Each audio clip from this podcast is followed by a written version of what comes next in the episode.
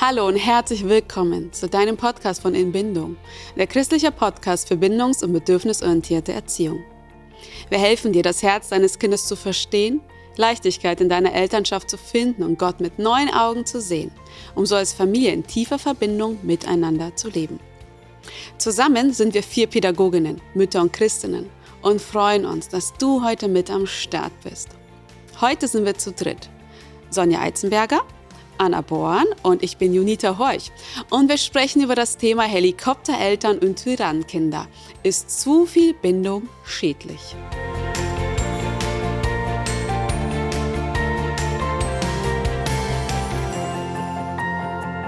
Ja, wir haben eine Reihe von neun Folgen hinter uns. Wir haben versucht, also einen Basic Crash Kurs zu machen für bindungsorientierte Elternschaft, was es bedeutet. Und ich glaube, das hat unheimlich viele Fragen aufgeworfen. 100.000 vielleicht, vielleicht noch mehr, ähm, weil dann eine Frage, die sofort kommt, und ich glaube, die war immer so im Hintergrund, ähm, muss ich jetzt alles durchgehen lassen? Gibt es irgendwelche Risiken der Überbehütung? Ist eine zu starke Bindung nicht eher schädlich? Führt sie nicht zu viel mehr zu Abhängigkeit? Und wir wollen heute eben einige Themen davon beleuchten. Und wenn dir unser Podcast gefällt, dann lass, hinterlass uns doch gerne eine Bewertung, entweder bei Apple Podcast oder bei Spotify. Das hilft uns einfach in unserer Arbeit. Ja, also eins der größten Vorurteile, die es so bei der BO-Elternschaft gibt, ist ja, dass diese Erziehung Menschen oder Kinder verweichlicht. Oh ja. Und ähm, im Gegensatz zu der BO-Erziehung ist dann ja die Verhaltensorientierung, äh, verhaltensorientierte Erziehung, wie wir sie nennen. Und ich möchte das, ähm, die beiden nochmal in so einem Bild darstellen. Also wir haben ja schon viel über die Pflanze gesprochen ja. und über das Potenzial. Und ähm, da würde ich jetzt die BO-Elternschaft auch mit einem Garten vergleichen. Und ähm, in diesem Garten ist jede Pflanze, also jedes Familienmitglied, äh, ist individuell und benötigt individuelle Pflege. Wir haben ja schon viel über die guten Bedingungen gesprochen. Und das ist halt so die BO Elternschaft, dieser Garten. Und im Gegensatz dazu ähm, würde ich jetzt das Verhaltensorientierte, ähm, das Bild einfach mal in den Raum werfen von einem Bildhauer, der dann eine Skulptur aus einem Stein meißelt mit viel Kraft, mhm. mit, ähm, mit Werkzeugen und ähm, ja, es wird geformt und geschliffen und äh, übertragen auch dann in der Erziehung, ähm, dass viel mit Regeln gearbeitet wird. Es ist ähm, sehr viel mit Belohnung und Konsequenzen. Auch von außen, das finde ich ist, genau. ist total cooles Bild, ne? weil jemand hat eine Vorstellung, wie hat etwas zu sein, dann nimmt er sein Werkzeug und dann geht's los. Ich mit mein, aller Kraft, ja. Nein, und vor allem er entscheidet. Er entscheidet, so hat's auszuschauen, ja. Und, ja. ja. Genau, und im Gegensatz dazu steht aber die Pflanze äh, oder das Samenkorn, wo schon alles mhm. drin ist an Potenzial ja. und es gute Pflege und die guten Bedingungen braucht, um daraus dann als um das zu Potenzial wachsen, sich zu entwickeln. Ja. Mhm. Genau. Und ähm, noch so ein anderer Grundsatz, der ähm, für die BO-Elternschaft steht, ist ähm, der berühmte Satz auch von Jesper Juhl, einem ja, bindungsorientierten ähm, Forscher auch. Und das ist nämlich der Satz, ähm, das Kind ist gleichwürdig, aber nicht gleichberechtigt. Und was das jetzt bedeutet, möchte ich auch kurz erklären. Und zwar ähm, Gleichberechtigung bedeutet, dass jeder die gleichen Rechte hat. Gleichwürdigkeit bedeutet aber, dass jeder den gleichen Wert hat und die gleiche Achtung hat, unabhängig von seinen Rechten und Pflichten. Das heißt, es ist logisch, dass das Kind nicht gleichberechtigt zu den Eltern ist, also, dass es nicht alles entscheiden darf, so wie die Eltern. Richtig. Wenn ich zu Hause koche, entscheide ich, was mache ich zu essen. Aber ich kann jedes Familienmitglied ähm, in die Entscheidung mit einbeziehen und jede Meinung ist da auch gleich wichtig, ja. Dann erfülle ich mal den Wunsch von dem einen und von dem anderen und da jeder ist da gleich würdig in seinem ja, in seiner Vorliebe, ja, und vor allem, wenn du dir mag. dieses Bild nimmst, dann überlegst du auch dreimal. Schau, ich sag immer, ich gehe jetzt mit meinem Kind, rede ich so, so und so, ja, aber würde ich denn mit meinem Partner, mit meinem Mann auch so reden, ja? Und das ist, denke ich, wenn man sich das oft vor Augen führen würde, würde man mit seinem Kind auch anders umgehen.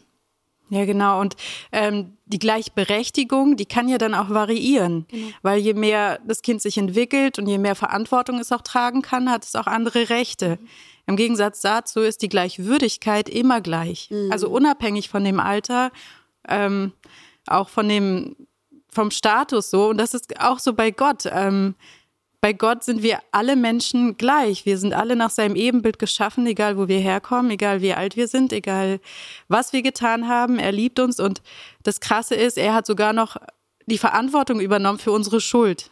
Ja, also wir haben einen Wert und genauso haben die Kinder einen Wert, der immer an. von Anfang an, der immer gleich ist. Das ist ein wichtiger Grundsatz in der BO-Elternschaft. Ja. Und somit gehen wir auch mit Respekt mit ihnen um mit dem, was sie mitbringen, mit, mit den Eigenheiten oder mit den Gefühlen oder ne, mit, ja, mit, mit diesem Paket. Das ist ja immer so, so ein, wie so ein Ü-Ei, fand genau. ich das, ne? Wenn das Kind kommt, mal gucken, was, was bringt das Kind selber was mit. drin, ja. Richtig. Deswegen der, das Bild der Pflanze, das ist äh, eine sehr schöne Metapher, ja.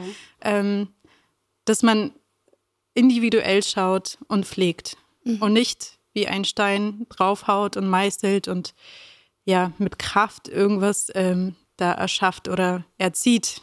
Ja, wie ziehen, Erziehung. Erziehung Deswegen mag ich den Begriff Erziehen nicht so gern. Genau. Weil wir ziehen ja nicht. Mhm. Ja, und ähm, von daher ist es ähm, immer gut im Hinterkopf zu haben, dass Kinder also gleichwürdig sind auf Augenhöhe. Das heißt jetzt nicht, das ist ganz wichtig, was äh, immer als Vorurteil kommt, ähm, dass das Kind gleichberechtigt ist. Ja, ich hoffe, dass jetzt deutlich geworden ist, dass das Kind natürlich nicht die gleichen Rechte hat.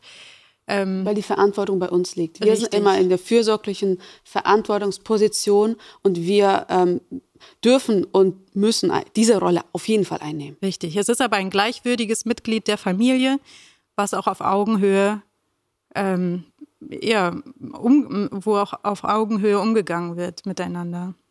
Genau, und weil aber ich ja der Erwachsene trotzdem bin, ja, und einen anderen Weitblick habe, haben wir ja auch einen anderen Punkt, wie der Begriff Grenzen. Das ist ja auch so eine Sache, der oft, sage ich, vorgeworfen wird, ja.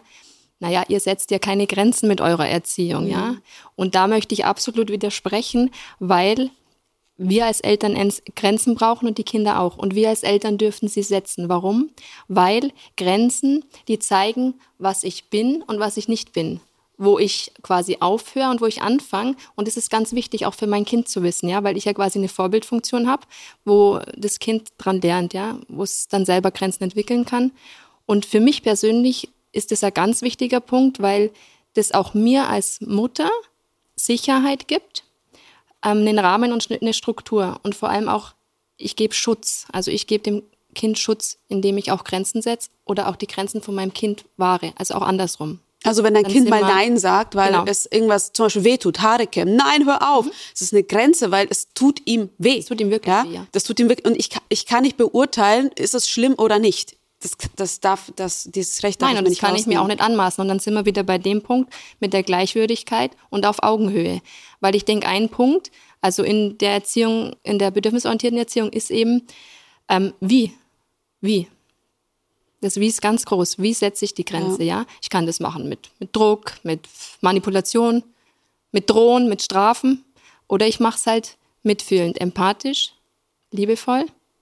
Aber das ist ein Lernweg. Na. Das, äh, das ist das so, ich glaube, wenn man am Anfang ist, braucht man super, super viele, viele Beispiele, damit man anfängt zu verstehen, wie das in der Praxis ausschaut, weil ich war am Anfang total überfordert. Wie, wie redest du denn dann mitfühlend, empathisch? Und das ist so, so crazy, wenn man sich denkt, weil das Vokabular fehlt. Das ist ja wie wenn man irgendwie neu anfängt zu lernen. So war das bei mir zumindest. Also neu anfängt, Sprache zu lernen, sich mitzuteilen auf eine wohlwollende Weise mir gegenüber als auch dem anderen gegenüber. Ja, mir hat da auch ganz ähm, stark geholfen, der Ansatz der gewaltfreien Kommunikation ich kannte das damals aus meinem Studium. Ich bin Sozialpädagogin und ähm, ich kannte das so als Tool, wenn man irgendwie mal ein schwierig, schwieriges Gespräch hat mit jemandem, dass man so diese Punkte anwenden kann. Aber als ich mich mit ähm, bindungsorientierter Erziehung beschäftigt habe, habe hab ich gelernt, krass, das ist eine Lebenshaltung. Man kann so leben. Also nicht, dass man das mal in einem Gespräch anwendet, sondern dass es eine Haltung ist. Das ist äh, ja etwas ist, was man lebt. Und ähm, das fand ich total krass. Also es ist eine Haltung und überhaupt zu, zu sagen, ich kommuniziere gewaltfrei. Und wie funktioniert das aber? Genau, wie funktioniert das? Da habe ich äh, die vier Punkte mal mitgebracht, ja. ähm, die da ganz wichtig sind und die man in jeder Beziehung anwenden kann, ob jetzt mit deinem Kind, aber auch ähm, mit deinem Partner oder mit anderen Beziehungen. Das erste ist erstmal zu beobachten, okay, was ist gerade passiert? Ja, was habe ich gerade wahrgenommen? Zum Beispiel, äh, dein Kind will mit dir kuscheln, aber du benötigst körperlichen Raum. Du hast Du möchtest gerade nicht, ja, du möchtest gerade deine Ruhe haben, aber das Kind ist gerade total anhänglich. So, okay, dann erstmal zu beobachten, was passiert gerade, ja? Also es klammert sich an mich und ich fühle mich überwältigt. Okay, das wäre jetzt aber auch schon der zweite Punkt, nämlich was fühle ich, ja?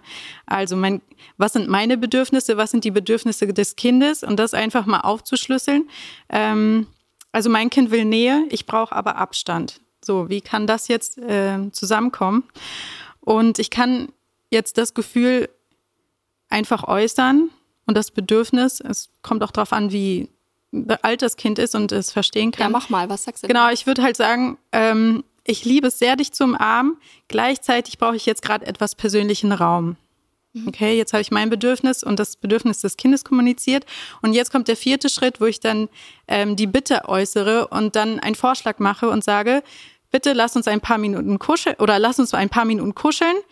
Und wenn ich mich ein bisschen beruhigt habe, ja, ich, mir geht's gerade nicht gut, ähm, magst du so lange ein Haus aus Lego oder Duplostein für mich bauen und dann oder ein Buch alleine lesen und ähm, in ein paar Minuten komme ich zu dir und wir kuscheln dann oder lesen zusammen ein Buch oder so.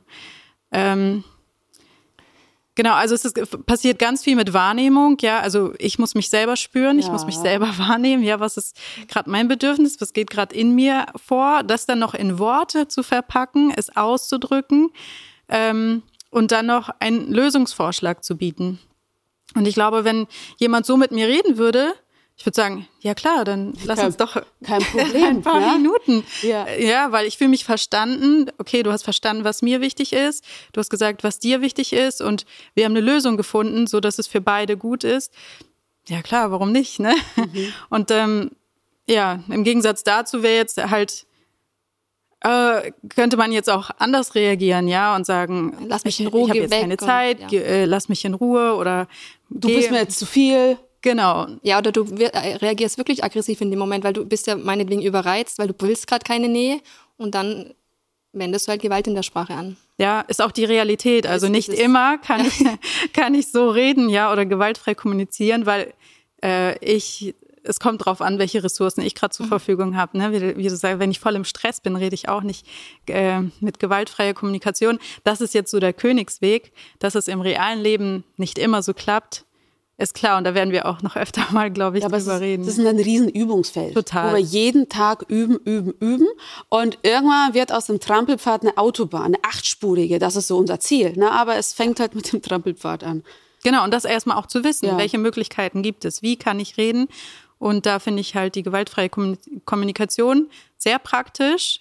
Und genau, daran ja. kann man Aber sich orientieren. Aber es ist eine Übungssache, weil wir nicht gewohnt sind, so zu sprechen. Ja. Und du brauchst halt so ging es mir, ne? Erstmal eine Gefühlsliste. Was für Gefühle gibt es überhaupt? Weil sonst ist es einfach, boah, das ist mir zu viel. Ich fühle mich schlecht, ne? Das sind ja alles keine Gefühle. Ja, man hat keine ähm, Worte. Man hat keine Worte, dann musst du wieder Vokabular lernen, ja? Also eine Gefühlsliste, Bedürfnisliste, weil du fängst an, ja eine Beziehung wieder zu dir aufzubauen, die du vielleicht verloren hast über all die Jahre, ne? Weil du auch nie gelernt hast, dass du Gefühle, also Gefühle vielleicht schon hast, aber dass dahinter irgendwelche Bedürfnisse stehen und alles, das ist ja wirklich ein neues Vokabular lernen. Diese Listen ausdrucken, immer wieder gucken, was brauche ich. Und mit der Zeit merkst du, so da, was sind so deine Kerndinge, die du brauchst. Und Kerndinge auch, die dein Kind braucht, die dein Kind, vielleicht braucht dein Kind super viel Sicherheit, vielleicht braucht dein Kind super viel eine Orientierung. Orientierung gibt, schenkt gleichzeitig Sicherheit oder Spiel und Spaß, was auch immer. Ja, dass man einfach äh, wortfähig wird. Und das hilft enorm.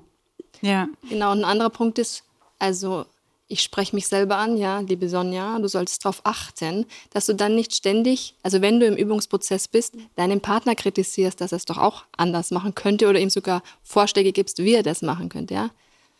Weil es ist besser, bei sich zu bleiben. Ja. ja, also BO-Elternschaft ist nicht grenzenlos. Es geht nur darum, wie man seine Grenzen kommuniziert. Und Junita, du hast jetzt schon einige Bedürfnisse genant. Und ähm, ich glaube, ein Vor Vorurteil äh, von der BO-Elternschaft ist auch, dass man dann sagt, ja, du erfüllst ja alle Wünsche. Und Wünsche und Bedürfnisse ist auch nicht ganz so einfach zu unterscheiden. Ähm, vielleicht können wir mal zusammen sammeln, was so Bedürfnisse sind. Du hast einige genannt. Was sind so Wünsche? Wie kann man das so unterscheiden? Mhm. Ja, also Wunsch ist zum Beispiel, ich möchte Lego haben, ich möchte einen Ball, ich möchte jetzt auf einen Spielplatz, ich möchte, ich möchte dieses Essen, ich möchte diese Haarfarbe. Also es ist immer sehr konkret auch an einem Ding festgemacht. Ja, kannst sagen, dass an einem Ding oft festgemacht ist. Ja, und ein Bedürfnis ist etwas, das liegt tiefer. Also das kann vielleicht sein, ich möchte eigentlich Nähe, ich brauche Geborgenheit, ich brauche Verbindung, ich brauche Sicherheit, Orientierung, ich brauche Ruhe, ich brauche Alleinezeit, ist bei uns auch so ein Wort. Ähm, ich brauche Struktur. Ähm, ja, gibt, gibt ganz Ordnung. viel. Ja, ich brauche ich brauch, ich. Ja. Ja, wenn, wenn ich jetzt so den Wunsch habe nach Schokolade, ja, ich, ich möchte jetzt was Süßes essen, dann ist es nicht unbedingt, weil ich Hunger habe, sondern vielleicht brauche ich in dem Moment gerade Trost oder ich bin mega gestresst und ja, ja brauche irgendwie was zum Kompensieren. ja. mhm. Dann ist mein Wunsch zwar die Schokolade oder die Süßigkeit, aber mein Bedürfnis dahinter ist was, was ganz anderes. Vielleicht würde mir ja viel mehr helfen, ähm, Nähe, ja, in den Arm genommen zu werden oder dass mir jemand Sicherheit gibt, indem er sagt, hey, komm, das schaffst du, das wird schon alles gut werden. Ähm, das, das sind halt ja viel mehr helfen als die Schokolade. Auf jeden Fall. Ja, und ja. also wenn ich Schokolade höre, dann muss ich ans Milchhörnchen denken. Und also es war letzte Woche eine Situation mit meiner Tochter. Also die hat mich auch echt überfordert. Und zwar sind wir in die Schule gegangen. Mein Mann ist dafür zuständig, ähm, die Brotzeit zu machen. Das ist sein Aufgabenbereich. Und an dem Tag fahren wir immer zum Bäcker, ja. Also er fährt zum Bäcker und holt was.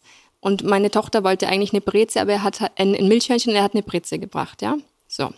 Das hatte ihr vorher schon mitgeteilt, also ging es schon im Auto los, dass sie extrem frustriert war und ähm, auch geweint hat. Und sie braucht es jetzt, sie hat dann damit gerechnet, dass ich ihr jetzt dann unterwegs noch eins kaufe. Wir waren extrem spät dran. Und dann kamen wir in die Schule, zehn vor acht.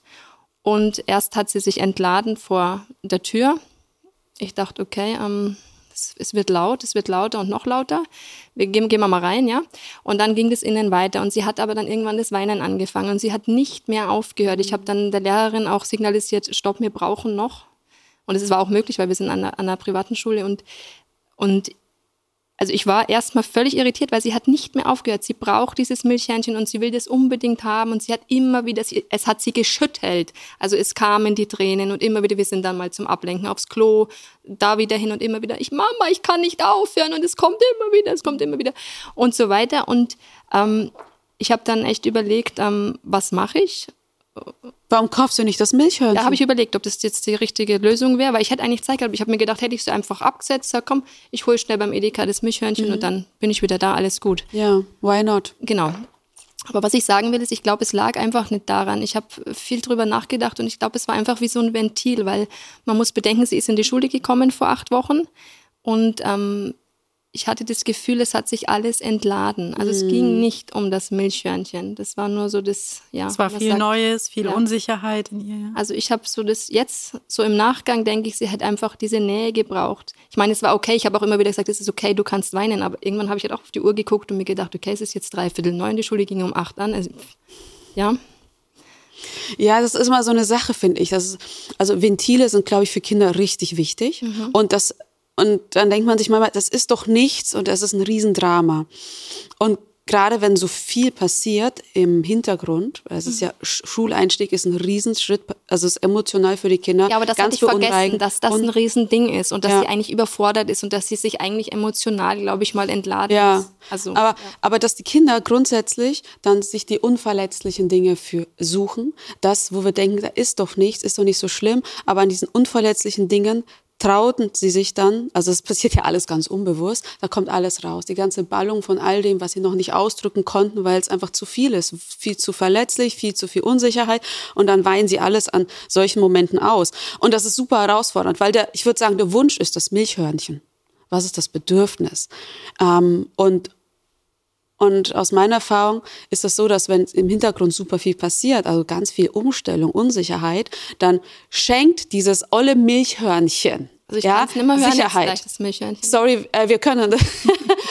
ja, aber es schenkt dann ähm, diese Sicherheit, weil das Hirn sagt, komm, ich brauche dieses Hirnhörnchen, das irgendwie Orientierung ist, das Struktur ist, dass ich eine Sicherheit habe. Ich brauche dieses Hirnhörnchen, äh, Hirnhörnchen, ich kann es auch nicht mehr.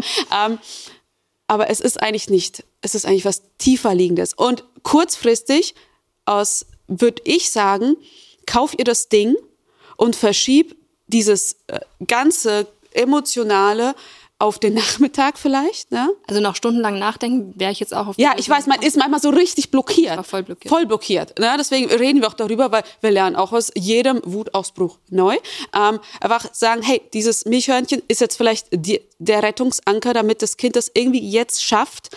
Aber ich merke, Es da, muss was da, raus. da ist ordentlich was los bei meinem Kind. Okay, was braucht mein Kind? Es braucht vielleicht Sicherheit, es braucht Nähe, es braucht einen Ort, um das auszuweinen, was das Kind gerade völlig überfordert. Vor allem, es hätte ihr mehr Sicherheit gegeben, also in dem Moment, wenn wir vielleicht auch, im, wenn das im Auto sich entladen hätte oder eben danach, weil sie hat auch mehrmals dann gesagt, Mama, ich will nicht, dass die anderen sehen, dass ich weine. Ja, Ja, klar, ist das sehr Also ich verunsichernd. cool, dass du ihr den Raum gegeben hast, dass du das in dem Moment auffangen konntest. Du hattest die Ressourcen dafür, ja, du warst wahrscheinlich ausgeglichen genug, um das jetzt ähm, auf dich zu nehmen.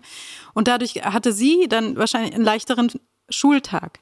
Hättest du es jetzt auf den Nachmittag verschoben, ja, ich glaube, in der Schule wäre sie dann auch noch ein bisschen blockierter gewesen.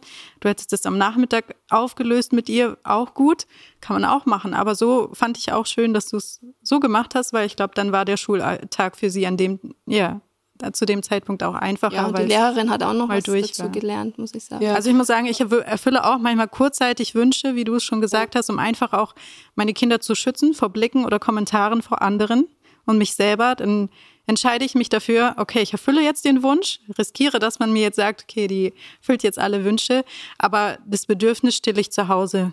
Also oft nachmittags in einem ruhigen Moment oder abends vor dem Schlafengehen, da kann das Kind auch viel besser reflektieren, was ist passiert, was hätte ich gebraucht. Und Ja, aber da danke ich dir jetzt. Also das wär- werde ich das nächste, also das habe ich jetzt dazu gelernt. Deswegen, ihr seht, äh, wir sind da auch echt lernend. Aber es könnte ja wirklich sein, nach außen wirkt das ja wie so ein Freifahrtschein.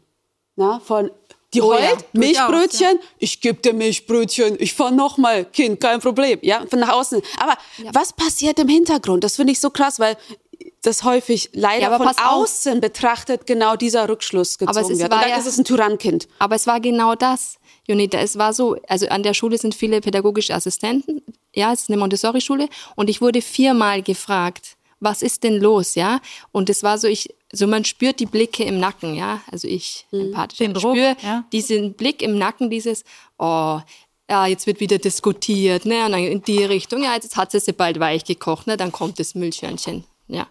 Ja, aber guck mal, du hast deinem Kind gezeigt, also jetzt, dass du einfach für dein Kind da bist. Ja, ich meine, in dem Fall hast du jetzt kein Milchhörnchen geholt. Aber ansonsten finde ich, lebt man dem Kind ja vor, okay, wie kann ich auf dich eingehen, wenn du richtig in Trouble bist? Hey, ich mache alles für dich möglich. Ey, wie gut tut mir das, wenn mein Mann das für mich macht? Wenn er mir abends irgendwas holt, was unnötig wäre. Aber für mich, ja. Ähm, wir, Kinder lernen dadurch auch, wie, wie, also wie man Ko Kompromisse schließt auch auch ein Kompromiss ist immer, ich gebe nach, du gibst nach. Also es ist immer so ein Ja. Geben und Nehmen, ja. Sie lernen gesunde Beziehungen zu leben. Auf jeden Fall. Oder eben, was ich auch gelernt habe, häufig manchmal, ist die Einsicht zu haben. Die Einsicht von, ich habe jetzt eine Situation falsch eingeschätzt und du weinst gerade und ich merke, Kind, das ist dir gerade richtig wichtig. Boah, weißt du was? Wir machen das so, wie du das möchtest. Es ist für mich okay. Ey, wie cool, oder? Wenn das Kind das lernt, ich, da, ich darf meine Meinung ändern, wenn ich merke, das war keine gute Entscheidung. Das, mir, mir bricht keine Krone vom Zacken. Und ich glaube, das sind solche Dinge, die wir, die von außen häufig übersehen werden, weil es dann als Freifahrtschein gesehen wird und dann hast du ein Tyrannenkind, aber was bringe ich dem Kind für Werte bei? Und deswegen dürfen wir nicht von diesen Ausnahmesituationen dann schließen, sondern dürfen viel mehr dahinter blicken, was passiert da noch alles. Ja, wir haben jetzt über einiges geredet, bei weit nicht über alles, was wir noch auf dem Herzen haben zu diesem Thema, aber es gibt ja uns äh, noch sehr lange, also immer weiter Werdet uns zuschalten. nicht los. Genau, also eine bindungsorientierten Elternschaft sind, werden alle Familienmitglieder gesehen. Es gibt Grenzen. Eltern brauchen Grenzen, Kinder brauchen Grenzen, es gibt Bedürfnisse. Wir sind gleichwürdig und trotzdem haben wir Eltern immer die Verantwortung und somit auch das letzte Wort, aber immer im Wohle des Kindes. Gott spricht uns letztendlich auch diese Würde zu und das finde ich so mega, weil es so viel verändert im Miteinander. Nächste Folge geht es weiter mit Idealvorstellung versus Realität. Wie gelingt bindungsorientierte Elternschaft? Es wird spannend, auf jeden Fall. Das war eine Folge von Inbindung, in Verbindung leben mit meinem Kind, mir selbst und Gott. Danke, dass du dich mit uns auf den Weg gemacht hast, dieses Abenteuer zu erleben und wir freuen uns schon auf das nächste Mal mit dir.